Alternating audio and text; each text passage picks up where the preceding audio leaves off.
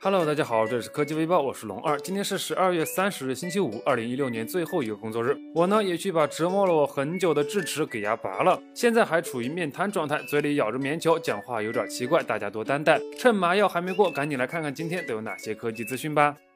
昨晚有网友曝光了魅族2017年的产品规划图，从图中我们可以很明显的看到，魅族将在2017年12月发布的魅蓝 M 下面标注着 SD626，疑似为骁龙626处理器。于是网友纷纷猜测魅族与高通即将和解，没想到就在今天，高通就正式对外表示，双方已经达成了专利许可协议。那么这么说来，搭载高通处理器的魅族手机很快就要来了，想想对于魅友来说，苦苦的等待也算是完满了吧。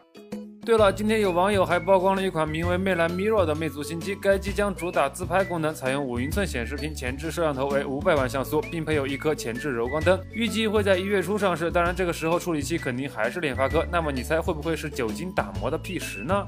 今年各家厂商都开始玩概念机了，而留下印象最深刻的无疑就是小米 Mix。现在游戏界大佬任天堂也准备跨界做手机了。从网上曝光的渲染图来看，整机棱角十足，十分硬朗，可以侧滑，还能旋转，十分酷炫。不过你这样旋转跳跃，有考虑过排线的感受吗？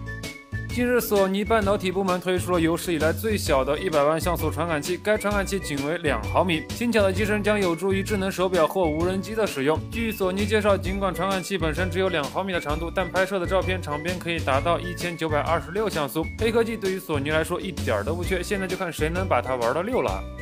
近日，一款名叫 Edge 的时钟发布。比较特别的是，它显示时间的方式是 3D 凹陷，犹如刻板印刷一般。目前，Edge 设计了两种显示方式，一是每隔三十秒自动，二是内置感应器，捕捉到人走近的时候显示。售价方面需要一千四百瑞士法郎，折合人民币近万元。好吧，我觉得手机上的表就够用了。